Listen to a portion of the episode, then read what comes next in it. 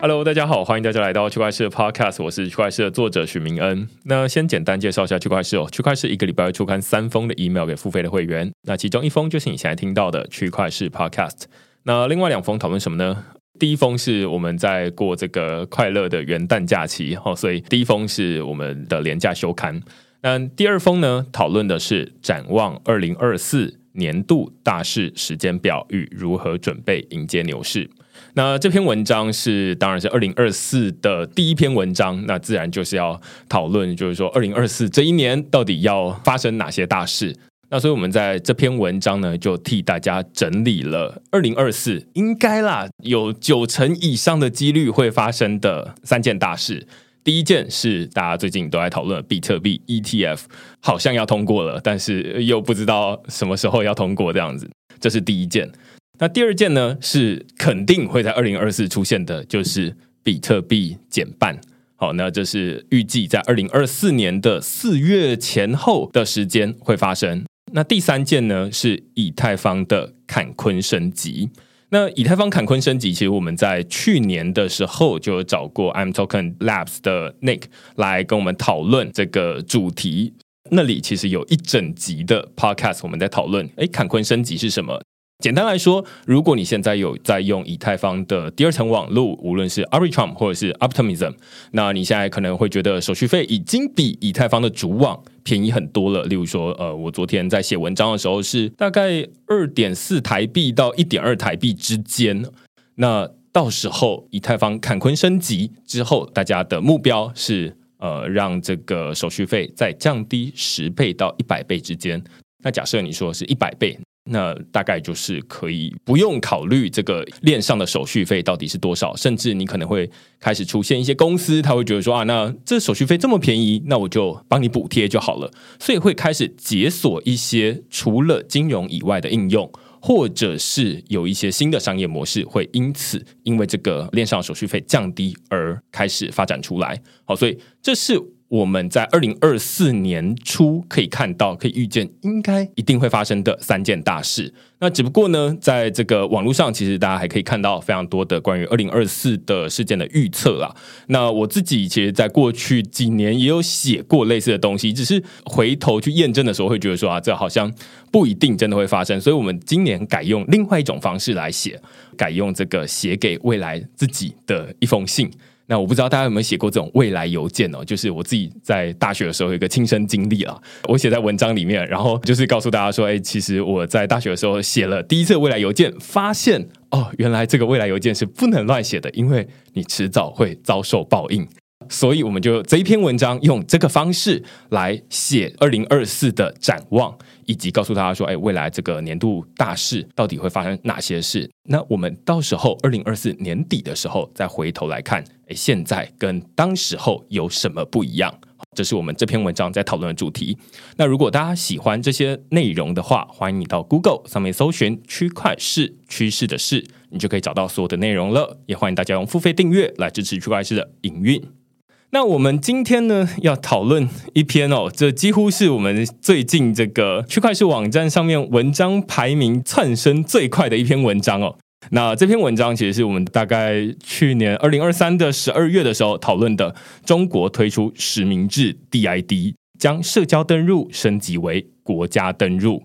只是我在发出这篇文章之后，呃，我就收到了一封这个朋友的这个讯息，然后他就跟我说：“哎，我觉得你这篇文章写的确实是这样，就是这中国他们虽然号称说他们要推出 DID，但实际上好像跟 DID 没什么关系。”我就想说：“哇，那我知道这位朋友他本来就已经有在研究 DID 哦，那所以我就说啊，要不然我们就来录音来讨论这个主题好了。”那我们今天邀请之前呃，我们已经有录过第一次内容的小猪来跟我们讨论这个主题。那我们先请小猪跟大家打声招呼。嗨，大家好，我是小猪啊，我是个软体工程师。那我平常的话比较会常做前端的软体，但是实际上我是什么软体都写，我也写后端，我也写一些各式各样的小工具。所以撰写程式基本上是我的兴趣啊。我还有另外兴趣是写作，所以我一般也在网络上就是。到处看看别人呃写的新东西，所以这样我才看到明恩写的东西。那我自己也也一直都有在写作。呃，其实我自己知道小猪有在关心 DID，主要有两个部分。第一个部分当然是从他的部落格里面，我自己对其中有一篇文章非常有印象哦。这待会我们也会讨论，就是他的这个脸书的账号被封锁的事情。那第二件事情呢，是因为在去年的时候，我们有一起做了一个专案，然后这个专案是跟这个政府有关的，呃，数位部的专案，然后他们在讨论 DID。那所以我那时候就知道说，哇，那这个小猪在负责 DID 这实作的部分，好，那所以就知道他对于这个领域有所研究。那只是我在最一开始可能还是会想要问啦，就是。其实我们已经有一段时间没有见了哦，对，一两年或者是超过吗？感觉是蛮久。上次录音是非常久以前的事。对对对，我就记得我那时候是一个非常低配的录音的设备，可能就带个麦克风，然后在 AppWorks 录音之类的。我不知道你现在会怎么介绍你自己啊？就是你刚刚说是软体工程师，对对。我通常会讲，我现在是个独立开发者或是独立研究者。那当然，我在这几年大部分都是在区块链领域在做一些各式各样的专案，呃，包含我我刚开始进入区块链领域的时候是在阿密这间公司，它是其实是呃 MyCoin 跟 Max 的相关企业，我在那边做一些 e t h e r 底层的一些呃像是索引的工作，或是如何保管金钥的这些服务。那我后来呢，到一间做去中心化金融的公司，叫 Perpetual Protocol。呃，公司刚开始的时候，我就已经在的一个成员，然后直到一年多前离职。那经历了一段休息沉淀，然后刚好在这个休息沉淀，准备要开始找工作或是要做一些呃自己的题目的时候，那这个机会其实有点有点奇妙。其实是 e t h e r Foundation 来问我说有没有兴趣做 DID，然后是因为这个原因我才开始接触到说哦，原来这边有一个数位部要发包专案，那我。呃，open source 的开发者，我要怎么怎么去参与这个专案？那当然，这专案的结构非常的复杂。我我我，我觉得明天应该也知道。所以就是因缘机会，我就开始做这个 DID 的东西。那在之前，就如明恩讲的，我跟 DID 最大渊源就是我被 Facebook 给永久封禁了，那是没理由的。哦。那从那件事开始之后，我就特别关心我数位身份是不是掌握在我身上。这也是我为什么会想要参与这个专案，因为呃，我觉得这个经验实在是太宝贵了。那刚好有一个机会来探索一下，就是这种 DID 它到底到已经到了什么程度？假如说我现在开始开发的话，我可以做到什么程度？所以我觉得这个好机会，所以我就接下来做了。那这专案已经结束，就是在十二月结束，所以呃，对我觉得差不多也是时候可以来讲一下我这三四个月来做的事情。那慢慢的消化一下，然后转成文章，也就是分享给大家。所以我最近有写了一篇跟 W 三 C DID 呃相关的文章，主要就是。开始再把我的东西翻出整理一下，然后慢慢的给发出来。对，我在这一节 podcast 下面的延伸阅读，我会放上小猪的这个部落格的连接。那欢迎大家就是可以直接到他的部落格上面去看关于这种 DID 上面的文章。其实还有很多不同的主题啦。这部落格就是以他个人为主轴嘛？对，我的部落格是个大杂烩，什么什么都有，科技只有只有一小部分。对，好，那刚刚我们已经讨论到，就是你有一个非常切身的痛苦的经验，于是你才想要开始来参与 DID。但我先从结论开始哦，就是那你现在会怎么去建立你自己的数位身份？例如说啊，现在有一个新的服务出来，其实通常都会有好几种不同的建立身份的方式，你会怎么做？好，我我会先看这个服务对我来讲重不重要。那那我们先不考虑任何那个区块链的服务啊，我们今天就讲说一般的 Web 服务。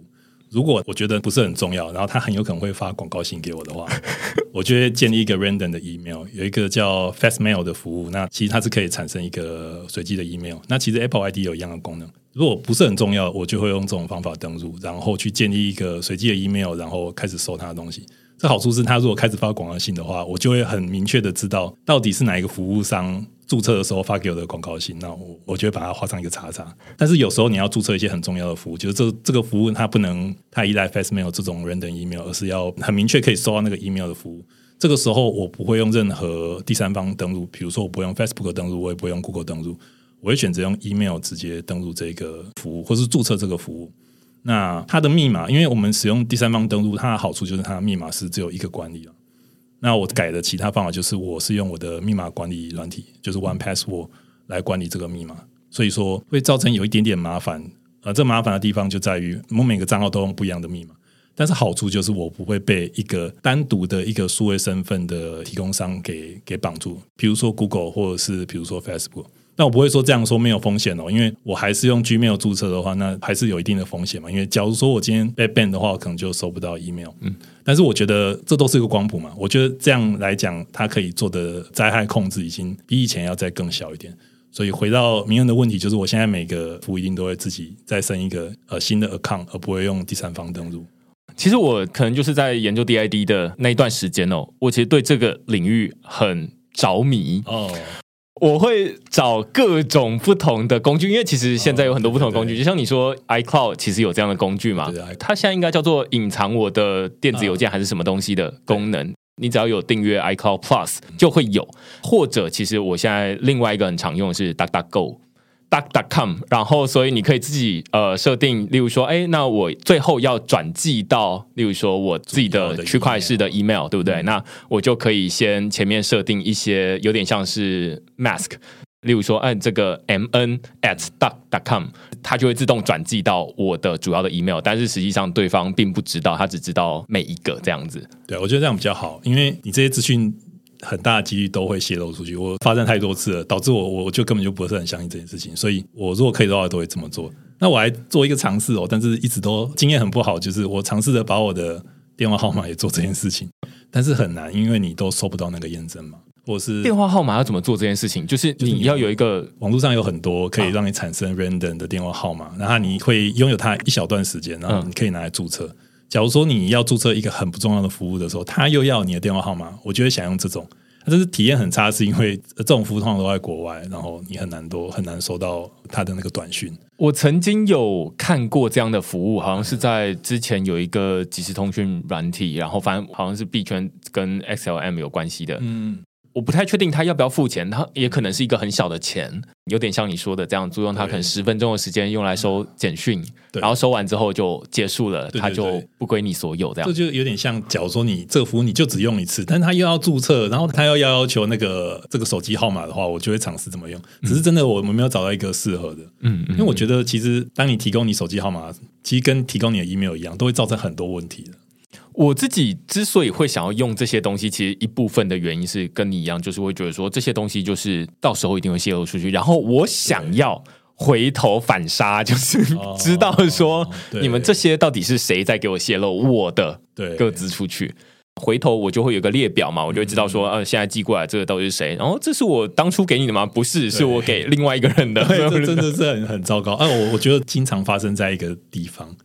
就是研讨会。我觉得研讨会它很有可能会提供赞助商这个 email 清单，就是一般的赞助商当然都不会做这种事情，但是真的有些赞助商他会直接拿这个来发广告，这个这个体验就很糟糕。因为你想想看，假如说我收到信的时候，我一反查发现竟然是一个研讨会，那我还要怎么信任他以后会怎么处理我的各自安全？对。我现在那种填，例如说问卷啊什么的，我也都是用这种大大 Go，或者是用其他。我记得 Porter Mail 也有一个，对，因为我有一个朋友在在那 Porter 工作，我就跟他讲，这个 Fast Mail 做这个真的超棒的，你要不要考虑一下？因为他们都是以 Privacy 为主嘛，所以这个也很适合他们。对对对，我曾经会因为这个想要去买更高级的服务，这样。对，我也我也是 Fast Fast Mail 也是必要付费的服务啊，但为了这个我可以买。我觉得这真的很重要，而且我觉得就就大家太不重视了，所以就导致一直一直外漏。对我的做法或者是想法跟你的其实蛮像的，就是这种基本上如果要注册一个新的服务的话，我基本上不太会选社交登录。对，这很危险。对，因为社交登录一部分当然是看到你的恐怖经验了，待会请你分享你的恐怖经验。但是另外一部分是我会觉得说，哎，现在如果我用 email 一个一个的注册。这感觉好像 email 我要被 ban 掉的几率比较低，但是我如果用社交登录，我感觉好像全部的东西都绑在一包上面，然后这一包如果某一个东西不见了，那就整个毁了，这很危险。我觉得这就需要请你来分享一下你这过去的恐怖经验啦，就是你在脸书的账号，因为你好像是在四五年前的时候，我有看到你在写一篇文章，其实那篇文章主要是在讨论 DID。那但是你用这个开头让人觉得印象非常深刻，就是哦，那脸书账号被 ban 掉，这可能大家在呃网络上面时有所闻。有时候有一些人，无论是 Twitter 的账号会忽然不见，或或者是这个 YouTube 的频道会忽然不见。YouTube 会吗？呃，好像有，这太可怕了。然后就是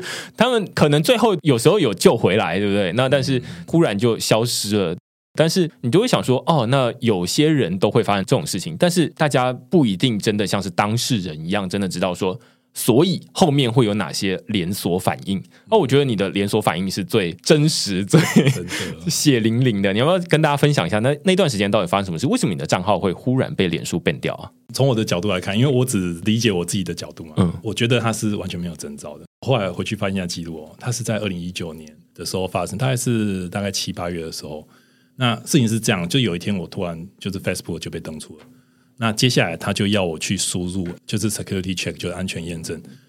那时候我其实觉得也没有什么，就是反正我有设定我的手机号码嘛，所以他就寄来我手机一个安全安全认证的的那个 PIN code，可能是六码的 PIN code，然后我就输入了，但输入之后他就跟我说我没办法通过，然后也没有理由，所以我感觉起来我的账号密码应该不是被 hack，而是某种原因被 disable 了。那我试了很多种方法，它都是完完全全没有办法登录的。但是我不知道你还记不记得，脸书在很久以前有一个叫做 Trust Contact 的一个功能，就是你可以设定三个你很信任的人。假如说你的账号就是因为什么状况，然后弄丢了之后，你可以请求这三个人来帮你复原。OK，而且我有设定，那这样应该没问题了吧？这个东西就是因为这个状况，所以就是产生的嘛。然后我就联系了这三个人，然后试着要他们找到就是要怎么恢复我的方法。好，我忘了这边他们是完全没有找到那个东西，还是找到了也没有用，我已经忘了，因为事情有点久。总之，这个应该要可以工作的方法也没办法工作，那就实在是太糟糕了。然后接下来我就尝试着找到我可以在网络上找到各种脸书有可能的联系 email 或是联系方式，当然它是其实完全没有，那它可能有一个 email 是 consumer support，对，那根本就不会动，他根本就不会回你的信，然后他不会回任何的讯息给你。这个时候就很绝望，就是你这个 security check 没有用。Trust contact 也没有用，然后我当然没有办法联络到客服。我其实我自己自己心里也知道，他们怎么可能可以让我联络到？好，那这时候真的没有用，但是该怎么办呢？因为我刚好认识几个在 Facebook 工作的朋友，那只好拜托他们，因为我也我也没有别的方法，我已经尝试着一般人可以做到的步骤都没有办法，所以我联系了大概一两个在 Facebook 工作的朋友，那他们都没有办法帮我解决这个问题。过了几个月之后，然后我的账号他就寄一封信跟我说，他要永久删除我的账号。就这样，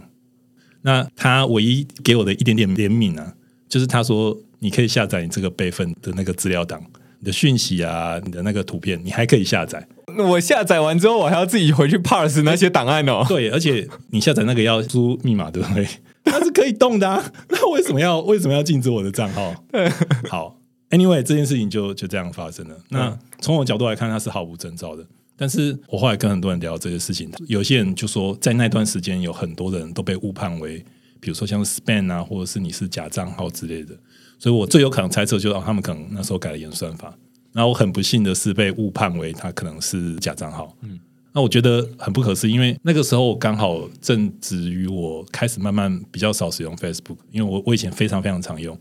那我后来就慢慢的变比较少。那我刚好在比较少少用的时候，我其实上面写的，要不是我贴了一个技术文章，然后要不然就是一些生活上的更新。对，在一个使用比较低落的状态下发生这种事情，我实在是很难解释为什么我会被判断成是一个假账号或者是 spam，我不知道为什么。对，因为你可以想象，就是如果在网络上面有一些人他被 ban 掉，他可能会说啊，那你看我刚刚才贴了一个这个反政府的链接，对不对？对 我那个时候，我觉得我好像没发什么激烈言论，因为那时候你应该已经是我的 Facebook 好朋友。嗯，我记得我应该是没有发什么激烈的言论，但这事情就这样发生了，所以我会觉得它是可能发生在每一个人身上的，不是只有我而已。而且你刚刚的这一个去想办法解决问题的流程。我觉得是很有顺序的，就是第一个是按照他体制内要给我这种发验证码，那所以我就收验证码。好，那验证码没用，于是我在下一步，这是基本上都是一步一步一步，然后往前走，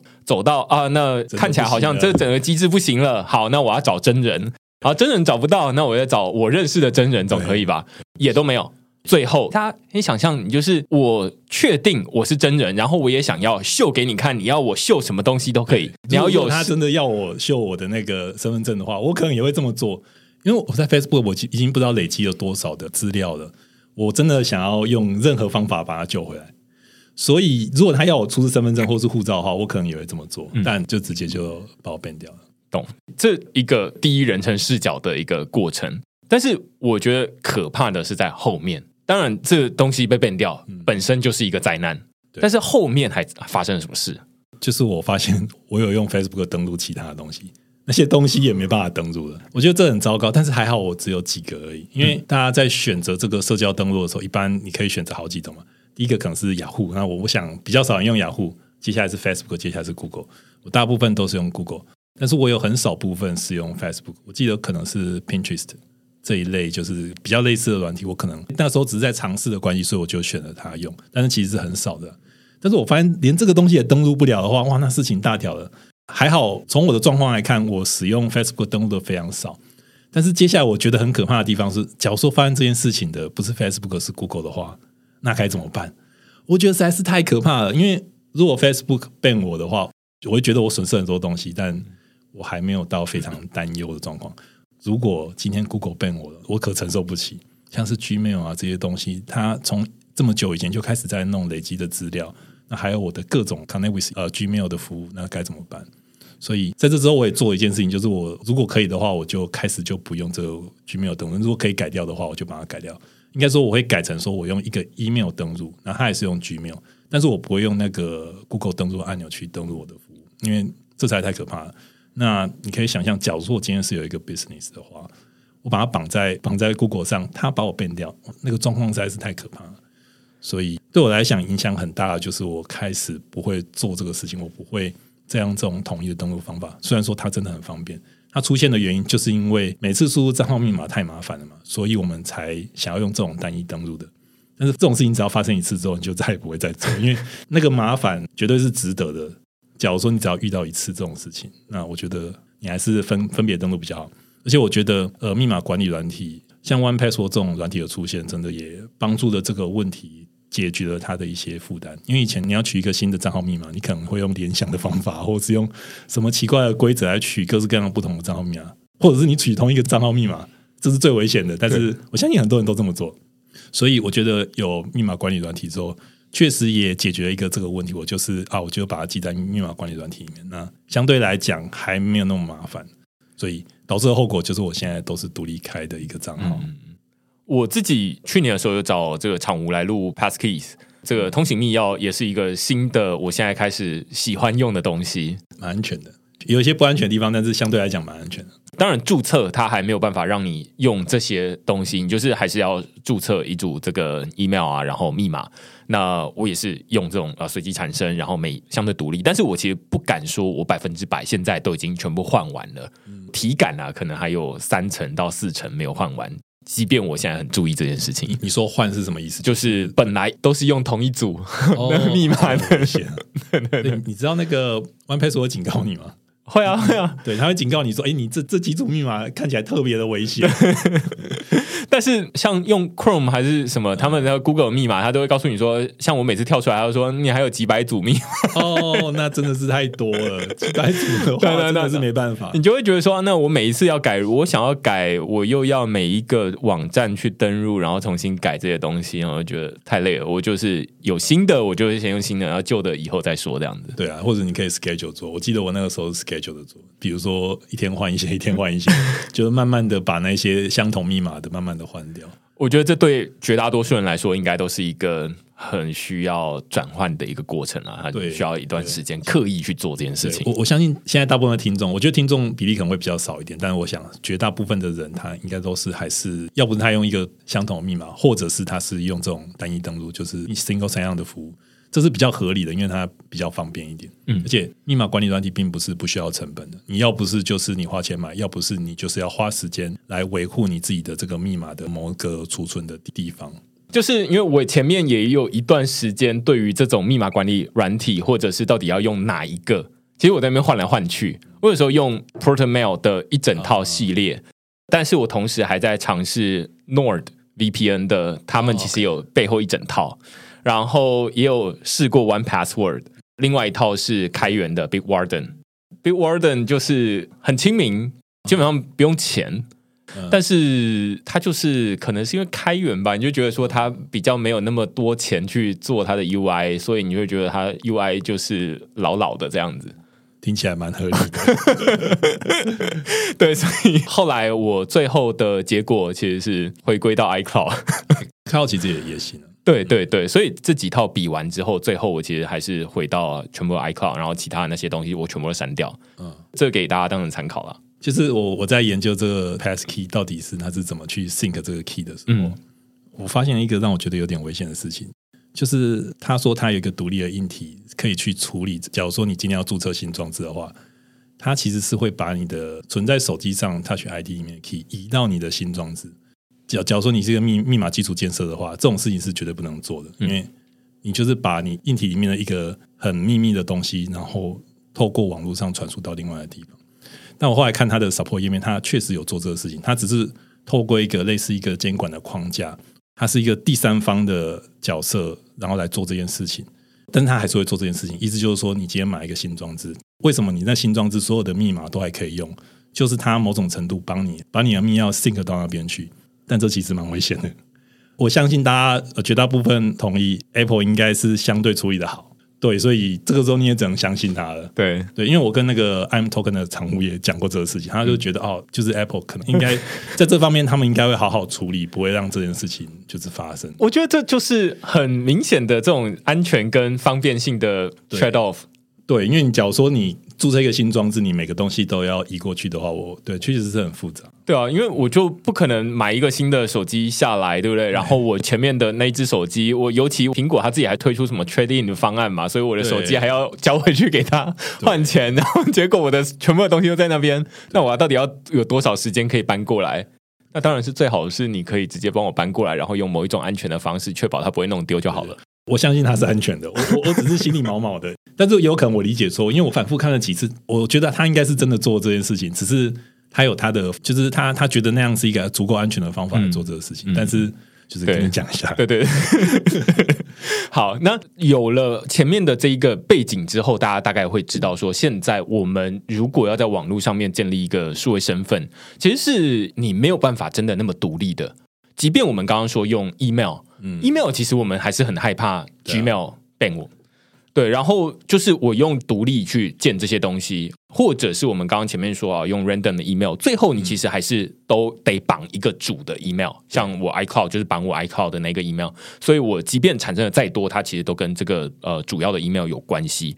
那如果你老家被抄了，对，那就没有办法了，就是对，就是这样。对。可是我我真的觉得这种事情你没办法做到一个极端，就是你只能就在看你这个危险的程度有多少，然后尽可能的降低危险。但是那不代表那那件事情不会发生，你只能接受，就是说哦，我已经尽力了，我我试着把我可以做的事情做完了。那当然有一个极端，是我有一个朋友，他有一台电脑是从来不上网的，他只在他那台电脑上做他重重要的事情。嗯嗯嗯，但我我我做不到。这不太可能。嗯，反正就是你想要换得一些东西，你感觉又需要做一些多余的，可以说是浪费去补足这些事情。对，那呃，回来啦，就是说这个 DID，我也是因为这样子才开始对 DID 有另外一种感觉。其实坦白说，我从二零一八年开始，例如说写这个区块链啊等等，有开始有看到一些关于 DID 的讨论啊应用，但是一直到现在，或者是在最近这几年，我才开始会觉得说啊，那这 DID 想来想去，好像它是真的有机会可以让我不用仰赖一间公司，例如说你啊，你就是创建一个钱包，然后你跟这个东西绑定在一起。于是，这个东西只要你的私钥没有弄丢，你应该就对于你的身份有一个基本的掌掌控。嗯，这其实是我目前对于 DID 的认识。我不知道你现在会怎么去理解 DID，然后或者是说 DID 在经过了你刚刚的这些背景之后，你现在对于 DID 的认知是什么？嗯，我觉得可以先分成两个层次来谈。第一个是就是什么是 DID，第二个是什么是 W 三 C DID。我们先讲什么是 DID 好了。我觉得啊，假如说有任何一种身份验证的平台，它是可以让你去完全掌控身份的。那这是什么意思呢？我举个例来讲会比较容易一点哦。就是假设今天我们我们要登录一个音乐服务，或是我们订阅我们我们要我们要登录一个，比如说像 Steam 这样的平台，就是你在上面买游戏的平台。那我登录的时候使用 Facebook 登录，或是使用 Google 登，我们就说我们用 Facebook 登录好。登录之后，我们就可以开始买游戏了嘛。所以说，其实我们主要的数位身份是 Facebook 这一个，然后用 Facebook 的这个数位身份来登录的 Steam 这个游戏购买平台。那假如说这个环境里面，就是这个身份提供商可以变掉你的身份的话，我就会说这个不是 DID。那我们反过来说，假如说今天有一个身份认证的平台，它是提供你这平台的，也没办法变掉你的话，我我我会把它说这个其实就是一种 DID，也就是说。那个身份的主控权是在你身上的，那它就是一种 DID。那当然，这是我自己的定义呢。我相信 W 三 C DID 或是大家对 DID 的定义会有点不太一样。嗯，那对我来讲，最重要的是，呃，数位身份的呃自主权是不是在你自己身上？我觉得这个是我觉得什么是 DID 这个定义，我个人是非常同意啊，就是完全符合我们在前面讨论的，就是说为什么会想要从社交登入到 email 登录就是改用 email 创建，然后现在会想要探索，几乎可以说现在还没有真的可以用这种钱包或者是所谓的 DID 登入的 Web Two 的服务。没有，我个人会觉得几乎是没有啦。那现在我自己有在用的另外一个是呃 Skiff，对，然后 Skiff Mail 它是一个现在可能在 Web Three 领域里面算是。最 crypto 友善的 email 的服务，它其实就像 Outlook，就很像 Gmail 这样子。那只是它可以让你用连接钱包的方式登入，所以呃，你可以用这个你连接 MetaMask，或者是它甚至还可以支援有点多链哦。那个 Cosmos、呃 Kepler 等等钱包，你可以登录进去，然后你可以让你的 ENS 变成是你的 email 的前缀啦，就是例如说 m n x 的 eth@skit.com 之类的。那所以它是我现在有在尝试的其中一个一部分，是因为它是比较主打说他们这个 P to P 的 encryption。那当然，这个是另外一个话题，就是它到底多 encryption，就是感觉现在很多的这个通讯软体都号称他们这个 P to P encryption，但是到底实际上怎么样不太确定。但是我觉得它现在可以让我做到的一件事情是，哦，我现在已经可以用我的钱包，或者是我不需要仰赖我们刚刚前面讨论的，我不用用 email、Gmail 登入，然后万一 Gmail 我没有办法进去，那我有可能会收不到验证码。以至于我没有办法进去，那它是哎，你只要在钱包上面 approve 或者是怎么样的方式，然后你就可以进到这个 email 信箱里面，然后去收发信。那这是几乎可以说看到屈指可数，看只屈了一个，然后没有办法屈第二个的网络服务这样子。对，这样说好，我觉得有一个有有点有趣的事情哦，就是假如说你在使用任何区块链的去中心化服务的时候，我都会说我们就已经在使用 DID 了，因为。那些服务啊，不管我们使用 Uniswap 或是什么，就是它是对我们的数位身份它是没有掌控权的。就是假如说你登录的时候，就是你是可以直接使用你的 Ethereum 的这个 account 来使用 Ethereum 上面的各式各样的服务嘛，比如说像是 Uniswap 或者是 USDC 或者是其他的。所以基本上我觉得我们都是在使用这种 DID。那当然，我我这样举例哦，就是 Uniswap 有没有可能变掉你？那是可以的，但是。我不是说他会做，我是说他可能可以。那但是他对我们的数位身份没有掌握权，他只是只能在他的服务里面把我变掉。这举个比较好的例子，可能是 USDC，因为 USDC 确实可以变掉一个 ECN account 嘛，它可以变掉。你说哦，你以后可能不能用 USDC，但是他对你数位身份的掌控权是，他他不能把你的整个数位身份变掉，他只能说在他的平台不让你用。所以说，我觉得在区块链上啊，就本质上，假如说你是去中心化服务，基本上我们都已经在使用 DID 了。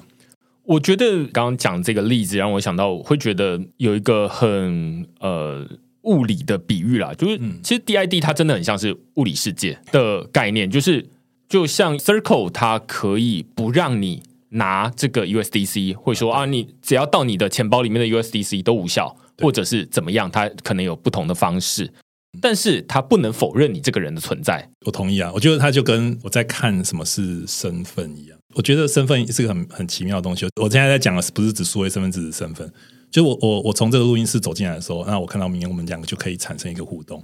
在这之间，我们的身份互相的辨识是及时产生的。我觉得这种东西是没有办法否认的。但是可以否认的是，比如说像你的凭证丢了，那你可能你可能要重新申请，然后这些凭证你是可以弄丢的。但是你的身份不会弄丢。身份是你构成人的各式各样的属性构筑起来的一个东西。那当然，你的其中一个你的其中一个属性会弄丢，就像我们身份证可能会弄丢，但是你的身份认同或是你的身份本身是不会的。那我觉得 DID 有点像是他想要把数位的生活上也可以这么做。我觉得这也跟 DID 之所以蛮特别的地方，在于说它跟以前的数位身份的方式都很不一样。对对对，以前说的身份的方式，就像我们刚刚前面讨论，它绝大多数的建立在既有的平台或者是既有的企业之上。换句话说，有点像是你的身份，呃，我的身份叫做呃什么什么什么 at gmail dot com，对，有点像是你的身份是 Gmail 给的。对对对，其实你没有真的拥有那个身份。如果你可以观察一件事情啊，就是我或者我在这个社会上生活，没有人可以夺走我我是谁，但是我可能可以说哦，你这个健身房你不能进去，就是我的健身房的这一个凭证可能会被某一个人给挡住，但他不可能说我不是谁，这是不行的。但你观察这个数位身份就不一样了。假如说今天你注册在 Gmail 上，你使用 Gmail 这个去登录其他东西，但是他竟然可以否认掉你在 Google 上面的一个数位身份。那这就是呃，现在的数位身份跟我们平常生活中的身份是有一点点不太一样。那我反而觉得 DID 它是比较想要回到当初这种样，就是假如说你有一个数位身份的话，你的数位身份是没办法被剥夺的。但是比如说你在 Uniswap 使用，或者你在 USDT 使用的，那它可以变掉你的服务没有问题。所以我觉得他是想要让整个就是在数位身份上可以更回到这种状态。对，我觉得在这个思考上面，我自己会觉得 DID 它是比现在我们在使用的数位身份在更低一层，就是在更底层一点。对，就是他想要去挖到你，有点像是你物理世界的肉体的存在这样的感觉。对对对，有点。那它就是你在数位世界的一个肉体的存在。那希望这个东西数位身份，它是跟你的存在是绑定在一起的。那其实这件事情不容易做，非常困难，不是。对，因为假设以物理世界为举例好了，其实之前大家在看俄乌战争的时候，大家会说，啊，乌克兰它有非常多的难民，他想要呃逃离这个家园，然后要去其他的地方，但是如果他没有带到物理的身份证。那于是边境的人就会有一些新闻嘛，他就说边境，如果你是这个肤色比较白的，那你就可以怎么样；然后肤色比较黑的，那你就怎么样。对，那这其实是一个很有代表性的例子，就是说，如果乌克兰它的政府的资料库被炸了之后，那每一个人的这个身份大概就是都没了，对对，就数位身份没了。嗯，那物理身份你是靠那张。卡或者是靠那一份纸，那但是纸如果也没了的时候，你其实其实我们在物理世界的身份，是没有真的绑定在你的肉体上面的，以至于大家才会需要靠，嗯，你的这个肤色看起来比较像是乌克兰，比较不像是乌克兰，来决定你是不是有优先权。对，你的那个身份会变成你要透过某一种脉络来来找到，比如说哦，你跟谁认识，那他是不是可以担保你你就是这个人。那我我会觉得这这事情真的就是在一个很模糊的边界了，因为这个事情是一个很突突发的状况，那确实也让这个问题产生了，就是我们可以换另外的角度来看这个问题。那我会觉得，就是我们人的身份虽然说不会丢，但是假如说你丢到一个你极为陌生的环境的时候，就变成没有人可以辨识你了。那这个状态就像就是跟数位身份的问题是一样的。但是我们平常在生活的时候，当然就是我走到便利商店，便利商店就会说哦，你是一个顾客，然后我们就建立了一个互相辨识的关系。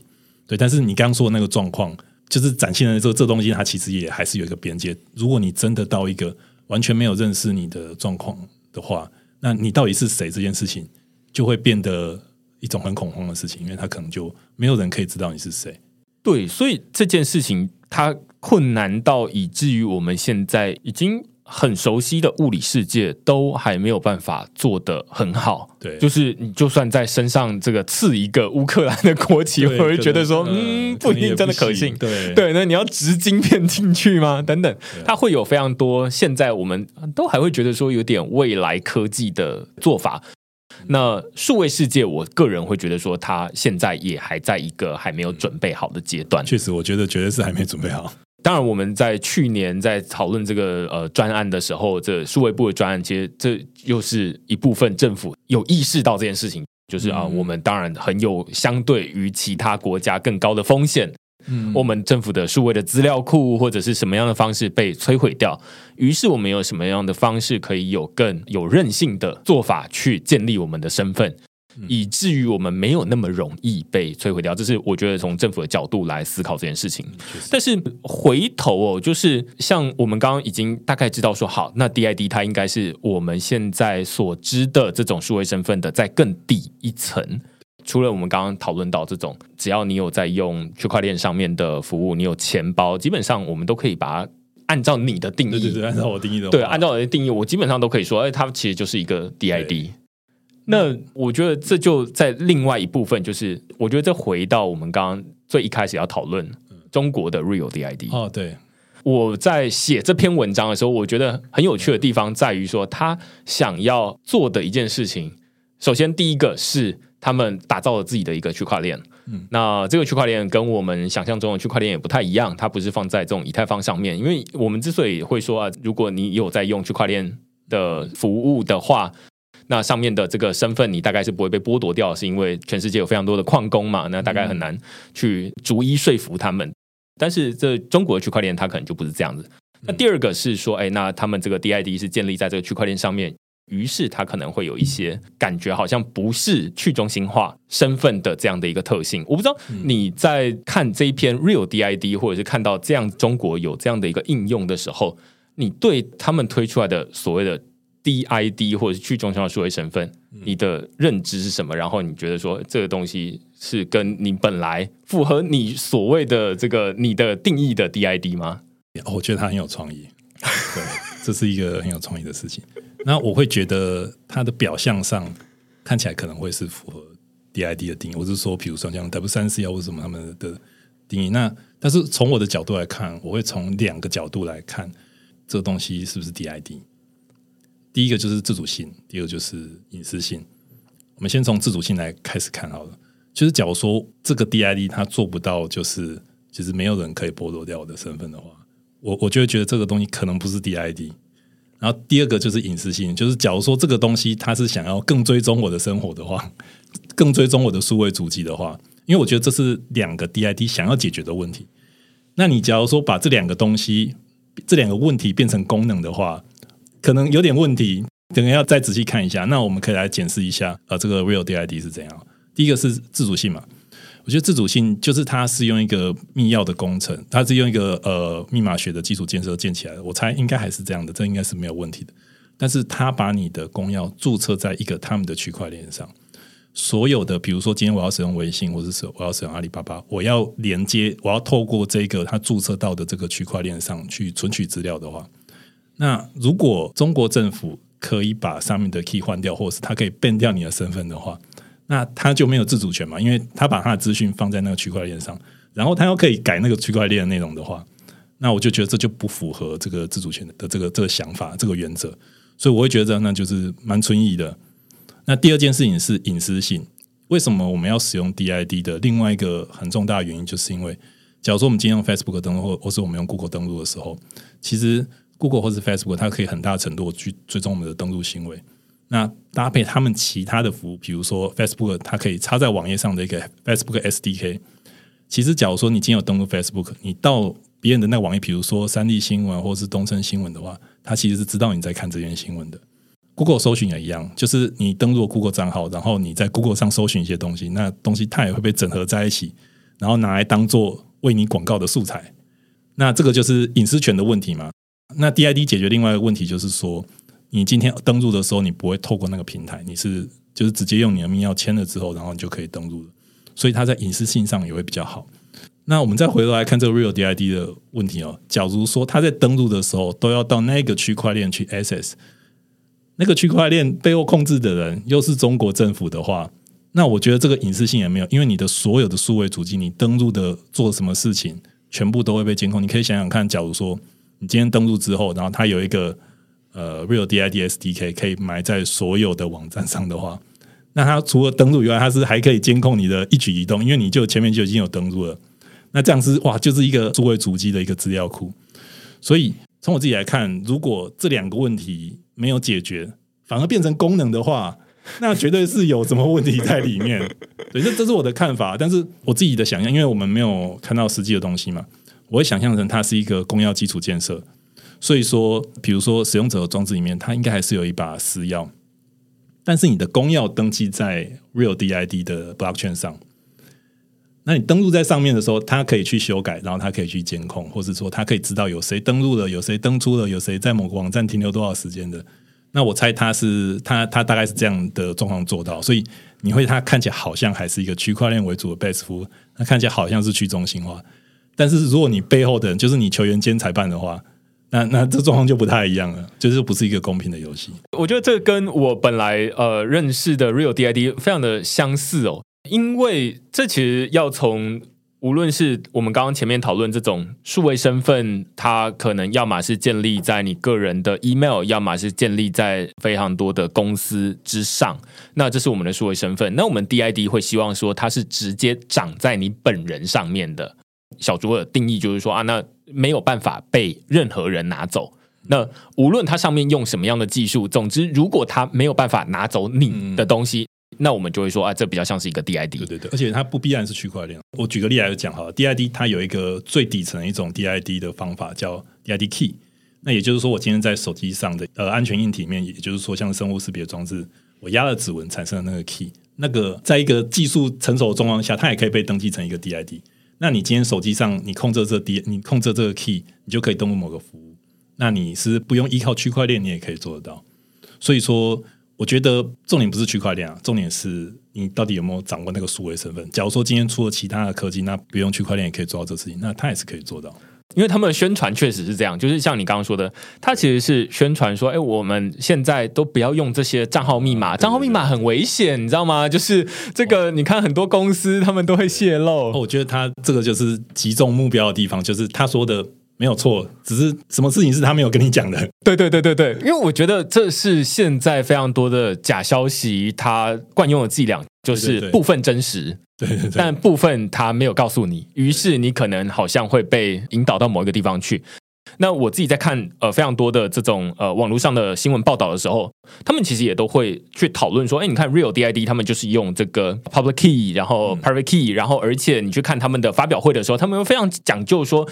你看，我们就是用这种公司要基础建设，然后你看我们未来我们要升级。我觉得这从大方向来看都是完全正确的，要不然为什么会有 passkey 这种东西？passkey 就是你看，你就是持有自己的 key 啊，然后你就不会被，你就不用那个密码就不会被泄露。我觉得这大方向太完美了。对对，我觉得它表象上应该就是看起来好像是很棒的。对对对，然后但是实际上你在仔细往下一层看的时候，你会发现说，嗯，好像哪里怪怪的。第一个怪怪的地方就是，哎，这个区块链好像是你自己控制的，好像跟我们在讨论的 DID。虽然大家都长在长在区块链上面，但是有点不太一样。对对对对对，这个控制权是不太一样的。然后第二个是说，哎，那如果这个控制权是你掌控的，那你好像就某种程度，你可以像是 Google 一样，就是我们的身份长在 Google 上面，或是我们用 Facebook 登入，那他就可以知道我们的行为。然后我在这一层，在忽然想说，哎，后面做的是哪个政府？是中国政府是吗？啊啊，好像兜得起来，就是他们会很有兴趣知道大家的数位的行为。所以以前这个大家都用微信登录、用微博登录、用支付宝登录，现在你可以用中国登录，对对国国家登录，你用 Real DID 登录，对于是这个行为就直接到了政府手上，好像也是蛮合理的。所以这是我会觉得说，他在中国政府在讨论 Real DID 的时候，他其实没有讨论到的部分，或者是没有告诉我们刻意，这是应该是个 feature。对，这个是就是他预期要发生的事情嘛？对，我我觉得他甚至可能没有。觉得这是个问题，因为这不就是原本要就要这么做的？对对对对，只是没有要告诉大家而已，要告诉大家说，哎，你看，你确实有感受到密码被泄露吧？那我们来帮大家解决这个问题，这样子，那你就可以用你的私钥就可以解决了。我我觉得这也很好的反映了，其实别的国家政府也可能这么做。所以我觉得我们在讨论 DID 的时候，就是技术是一回事，但是它到底有没有达到那个效果才是更重要的。就我们刚刚讲到这个公司要基础建设，它看起来是很完美的，但是。假如说他背后不是这么做的话，那那就糟糕了。对，我觉得，因为在这篇文章的下面，其实有一个区块链的会员，他就留言说啊，那我们好像我们知道，这中国政府他是这么做的，然后哦，原来他用这个公司要基础建设，其实还是能够监控我们。那但是台湾可以怎么做？我就在想说，嗯，当然，如果你不用他的做法的话，我们可以怎么做？这是我自己还没有办法很快的直接反映出来。我不知道你有没有什么既有的想法。对，因为就是我跟明恩都参加了同一个就是 DID 的专案嘛。那我觉得我们在实做的时候，当然就会考虑到这一点。那我觉得主要的本质是你在 host 你进要的地方，不可以也是发行者控制的。那我今天讲说发行者就是台湾政府，但是你台湾政府你要发行你的身份证的数位凭证给一个人的时候，或者一个 DID 的时候，你们会需要去互相验证双方的这个 DID 是不是是不是合法的嘛？这个验证的平台不可以也是台湾政府 host 的。假如说今天台湾政府说。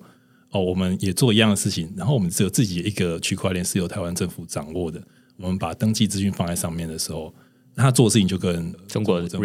一模一样嘛。但是，假如说你今天 register 的地方是在一个公开的平台，然后是一个政府不能掌握，我们举例来说，你把它放在 Ethereum 上，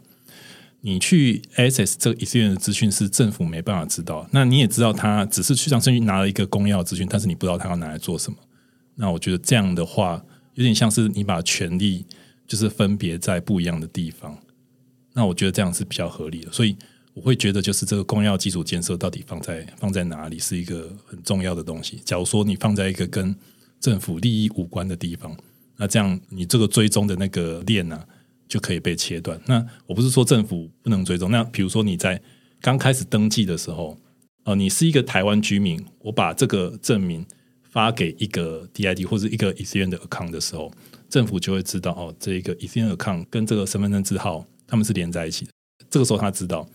但是你在拿这个东西去做别的事情的时候，政府就不知道你在登录哪一个服务了。我觉得这个就是重点不一样的地方。你就是不能球员兼裁判。假如说区块链也是你的，然后 issue 也是你的话，那那就没有救，那就是那就跟中国一样。那假如说你今天是把它发行在一个公开的平台，或是一个政府无法无法掌握的平台的话，我就觉得这是比较好的。这个用物理世界的比喻，绝大多数人就是，如果你对技术没有那么熟悉的话，会更能够想象。它其实就像是我们的这种纸本的身份证喽。嗯，你的纸本身份证，其实政府发给你之后，他其实没有办法掌控你拿这这张身份证去做什么的。对，例如说你去这个图书馆换借阅证，或者是换入馆阅读证，其实政府是不真的知道说，啊，你去换这个东西，或者是你拿去。兑换一个这个呃门票，然后你可能是长辈，或者是你可能是小朋友，所以你换了一些折扣券。这其实政府也可能不一定真的知道，因为这整套系统他们是分散在世界各地，他们是各自互相独立的。但是如果你说啊，那你是用，例如说之前这个我在看台北市议会质询的时候，他们很重要讨论的就是说，你推出这个台北通的 App。会不会你要求所有台北市民都一定要用台北通才能去图书馆借书，才能够什么？他们会说不行。为什么不行呢？因为你等于是想办法去收集大家数位足迹，即便你没有真的意图这么做，但结果是这样，它就是会变成说，大家没有办法，对，大家就没有办法用纸本的卡片、实体的卡片去借书。那就可能会有隐私的问题。对，就是你可以想象成，假如说我们今天发生这件事情之后，那政府提供一个基础建设，就是说啊，你今天去图书馆，你也是用这个基础建设去登录的话，你在登录当下，他是不是就会知道？如果这件事情是成立的话，那那就大有问题。那假如说今天设计的机制不是这样，就是我今天去登录的时候，它里面有一个密码学的基础建设。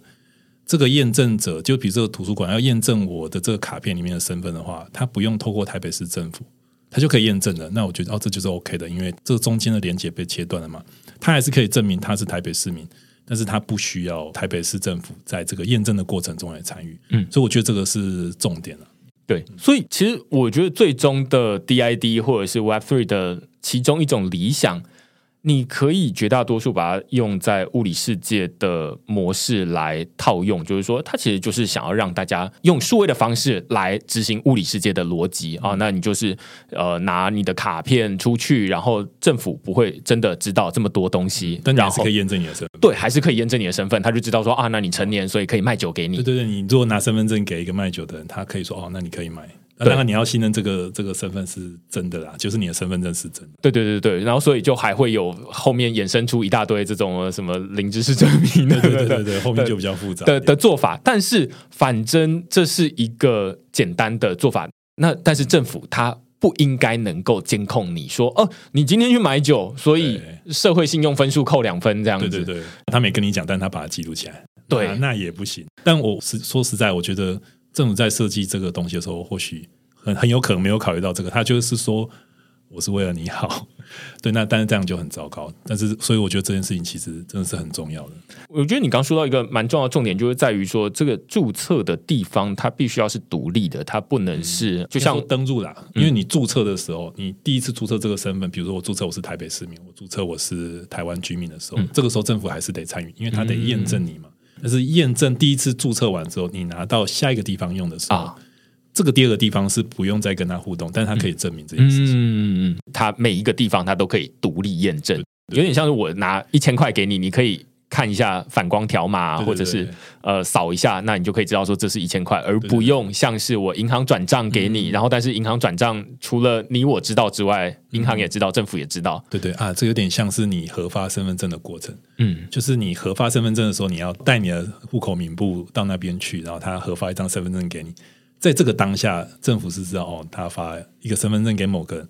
但是你拿去别的地方用的时候，他就不会知道了。对我觉得大概就是很类似这样的例子。对我本来会觉得说 DID 它对于台湾的用途了，其实我觉得台湾蛮需要做 DID 的，因为我们一个就是说我们在注册的时候，你虽然在台湾政府注册，但是如果台湾政府它呃因为各种变故而它的数位资料从此就消失了。但是其实你本身还是一个人，那如果你是一个人，你要如何去保管这些东西？我自己本来的想法是这样，就是呃，如果台湾政府要做一个 DID 的话，它可能不是像中国政府一样说啊，那我就是直接发给你，然后呃，我就可以追踪你，而是说像是台湾政府，它也是一个印章，那每一个人他。就像是这个神奇宝贝的小智，他都可以去收集很多的徽章，对，有点像这种概念。对，然后他其中一个徽章，如果他是台湾人的话，那他就会有一个中华民国的徽章。那中华民国的徽章是来自于台湾政府核发的，但是他即便政府灭失了，他这个人还是会存在。对。我们一样可以透过这个徽章本身去验证他是不是中华民国国民。对，可以，我觉得我可以再解释的更，抱歉，可能会更技术一点，来试着来解释这个状况。好，今天假如说我们要核发给一个人他一个数位身份的话，然后这个数位身份是他是台湾的居民，那这个时候你刚开始你要去验证嘛？验证完之后呢，台湾政府就会用一个钥匙来签发这个凭证给你，所以你拿那个凭证的时候是有一个政府的签合的记录。当你要验证的时候，你不需要透过政府，对吧？我们现在假说它都讲都放在区块链上，但实际上可能不是这样。我们讲放在区块链上好。当你要验证的时候，这个东西到底是台湾政府发行的，你在区块链上找到台湾政府的 key，然后你就可以验证它了。好，那所以说这个这个验证这个凭证是这么运作的。那我们今天假设台湾政府不在了，那你可不可以知道？就是假如说你可以找到台湾政府曾经是用哪一把 key 的话，你就可以在区块链上。找到这个东西，然后去验证它。所以我们在验证的时候，可以说啊，这个 key 的持有者现在可能不在了，但是他的公钥，他曾经签过的东西还是在，所以我们还是可以用这个方法来验证你的这个数位的凭证。所以我觉得你的状况大概就是这样嘛，就是假如说今天政府的基础今天不在之后，这东西仍然是可以被验证的。对，这完全是那个徽章的数位版本，只是徽章不是记录在小智身上，是记录在这链上。然后，但是链上它其实还是更容易的去验证，说，哎，那你这个徽章到底是谁给你的？对，因为这即便政府不在了，但是它这个链上记录其实都在这样。因为基础建设不是由政府掌握的嘛。嗯。那假如说这个基础建设没有办法被摧毁，根据区块链的特性，它应该是这样的，就可以应付这个你你所说的这个这个数位韧性的这个这个特性。对对对。但是我刚其实有一个好奇的地方，是我们刚刚在讨论 Real DID 的时候，你说，哎，它其实可能是符合这个 W 三 C 的 DID 的规范。呃，其实我自己在看 W 三 C 的 DID 的规范，我只有看到非常多的技术的文件，然后其实我到目前为止都没有办法看得懂它到底在做什么。或者以 Real DID 为例，好了，它到底符合哪些 W 三 C DID 的规范？然后跟如果符合这个 DID 的规范，它就可以被称为一个 DID 吗？我觉得应该可以这么说。OK，对，但是当然就是就我的看法来讲，它不是嘛？啊，那我来讲一下这个 W 三 C 的 DID 啊。觉得 W 三 C 的 DID，它什么是 DID 呢？就是一个，假如说你有拥有这个数位数位身份自主权的，我们就叫做 DID。那它可以在很多不一样的平台。举例来说，我可以在我手机上直接注册一个，那它是在我的 Touch ID 的硬体里面产生的。那我们就说它这个也是 DID 好了。那你今天产生的一个 key 在 Ethereum 上，它也是一个 DID。那我们讲产生在 Bitcoin 上也是一个 DID，但他们彼此之间是没有办法互通的，对吧？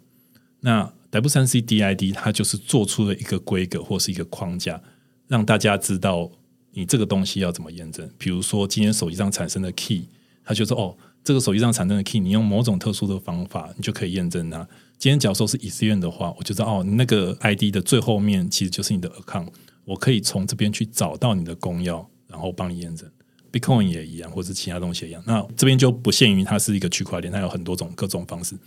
所以它是一个框架，让各自不一样的这种 DID 的基础建设都互相可以知道要怎么验证。我觉得这是他要做的。那我们来看 Real DID 会怎么做。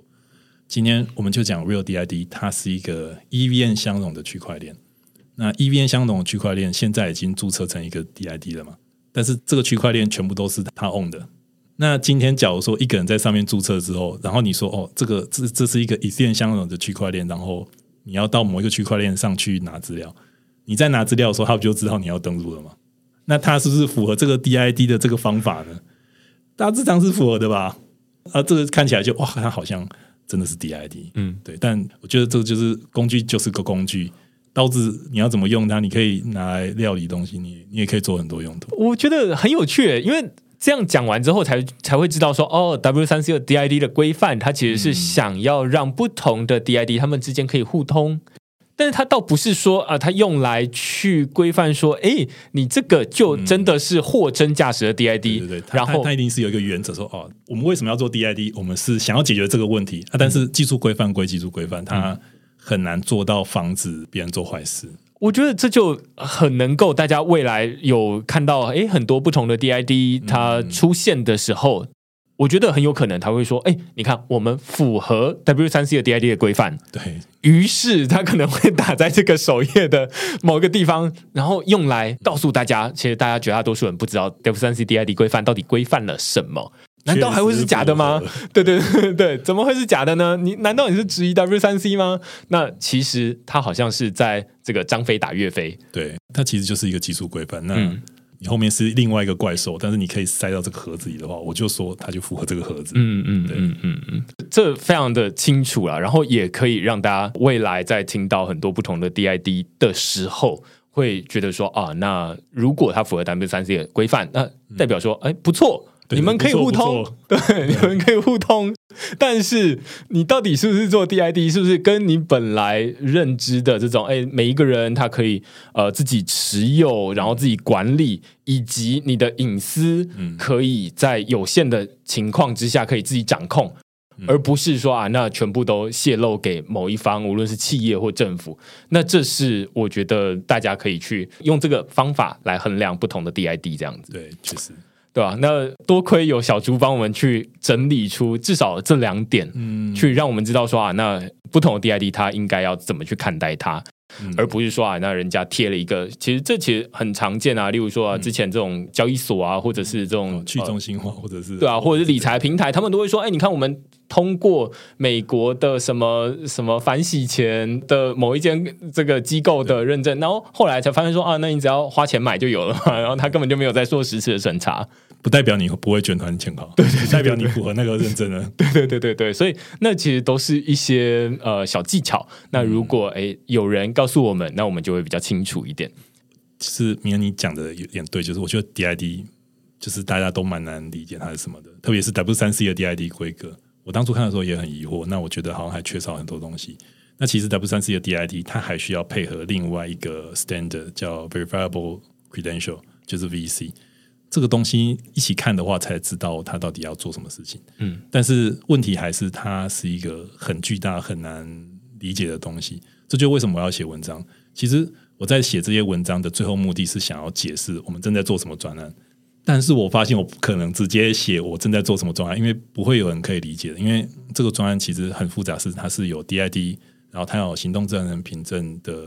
的的整合，然后我又整合零知识证明。就是 semaphore 的部分，那它就太复杂了，所以我那时候在思考我要写这个专案的文章之后，啊，不行，我还是得就是从头到尾慢慢的把这些事情讲一讲之后，最后我才有办法讲说我到底在做什么，那大家才会比较有一个脉络可以理解。但我同意这东西实在是太复杂了。对，我觉得我们刚刚在最一开始的时候讨论说，到底现在有什么 DID 可以使用，会觉得说它现在在当下二零二四年的当下，会觉得说它还不真的能够在物理世界上面有什么样的帮助。但是我觉得方向是正确的啊，就是你看我们在从社交登录一直到个人的注册 email，然后一直到想要尝试用 DID，你就会知道说，哎、这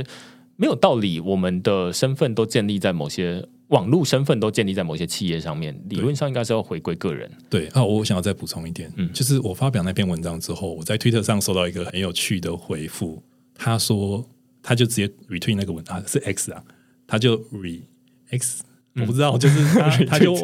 回回复了那个文章之后，他是说这个东西理想像乌托邦，但不会有人用，然后就给他按了一个赞，因为因为我为什么会觉得他说的是对的？我觉得因为他的利益冲突是很明显的。你想想看，假如说 Facebook 或是 Google，它实做了一个认证机制，会大幅缩减它的权利的话，那他有什么动机来做这件事情？所以这个是一个两难，就是你要怎么让这些企业参与。所以我会觉得他说的其实有很大一部分是正确的，但是我觉得还是需要有人去推动这一个。那我会觉得比较有可能的方向，比如说像是欧盟，他们本身在 GDP 啊，或者在呃数位的呃隐私上面，他们想的比较周到的，我就觉得他们可能可以从这个角度来看，以后这样就是提高自己隐私或提高自己自主权的东西是要怎么样开始实施，然后借由一个比较大的经济体，然后来规范一些巨型企业他们应该要怎么做，然后来施出他的权利。我觉得这也是比较有可能达成的方法。但是我还是同意他说的，就是这东西是一个两难，它是一个很理想的东西，有点难期待这些巨型企业他们会往这个方向改善，而是要有某种方法来去推动它。我觉得你刚点出蛮有趣的一点哦，就是这些公司他们之所以不想要这么做，其中一个其实跟他的利益对，直接冲突。因为他们是广告公司嘛，对对对，那之所以能够精准投放广告，不就，是呃，就是你的数位主机啊，对对对对对，那就是从这边来的。那为什么我有什么道理去削减我自己的赚钱的这个金鸡母呢？对，这这这反映在很多地方上，就是比如说 Chrome 最近 API 的更新，其实也是同样，这个可能太深入，但是基本上它推的方向看起来好像是中立的，但是实质上还是要大致上符合他们企业的利益。所以我会觉得说两两件事情，一件事情你刚刚已经讲了，就是会由政府制定法律，然后他认为怎么样才是对的，回头去压缩，告诉你说你必须要遵守我们的法令。好，这是一种方式。但是另外一种，我会觉得说，啊、除了从经济诱因的角度，你可以去提供更多的工具，那这可能是来自公共资金，可能以前是捐助、开源专案的方式啊，然后让这个东西变得可行。但是好，它变成是一个可以用的机制之后，能不能被迁入到这些网络服务上面去？这当然是另外一个，这可能还是需要有这个政府的规范。但是我觉得这两件事情是相互配合的，就是啊，你必须要有一个公共资金来资助这样的一个机制，它慢慢的变得从大家纸上谈兵变成是可以使用。但是已经有机制了，但是没有任何的公司要用，怎么办？那我们需要有这个政府的帮忙，两边配合起来，才有机会去改变现在的做法。对，我觉得还有另外一个可能，就是我如果可以找到一个方法，既可以符合他的利益，但是也可以维护这个自主性哦，那也可以。嗯，这东西有点困难，但是有些事情确实是这么发展。比如说，这个 Chrome 的广告追踪机制，现在有稍微改善一点，就是他要把 cookie 移除了嘛，但他引入了一个新的机制，是稍微可以符合隐私的。那我觉得这也是一个方法，就是或许有一个方法我们还没有探索到，就是它既符合隐私跟自主性，然后也不会跟企业的利益有这么大的冲突。我觉得这也是一个点。假如说真的有这样的技术的话，那或许可以找到一个平衡，让他们愿意采用这个技术。对我觉得这就是会有很多不同的可行性。那当然，这我们现在能看到的，假设这种还没出现的情况之下，你可能会期期待说啊，某一间公司有点像苹果，它卖的是呃我们比较保护大家对隐私跟它利益无关的。对对对对对，那所以你可能会看到，在不同层面上面，也可能在法规上面，或者在商业模式层面上面，会有不同的竞争。嗯那我觉得这都是好的，但是我们最终想要达成的目标，就是哎，希望让个人他可以有自己的这个数位身份的掌控权，这样对对对，没错。好啊，那今天非常感谢小朱还跟我们讨论这个 DID，然后跟 Real DID 它到底在做什么样的事情。那如果大家呃喜欢今天的讨论的话，欢迎你到 Google 上面搜寻区块市，然后用付费订阅支持我们营运。当然，你也可以到 Apple Podcast、到 Spotify 上面去留言，告诉我们说你听完这一集的心得。那就我们下个礼拜再见喽，拜拜。拜拜。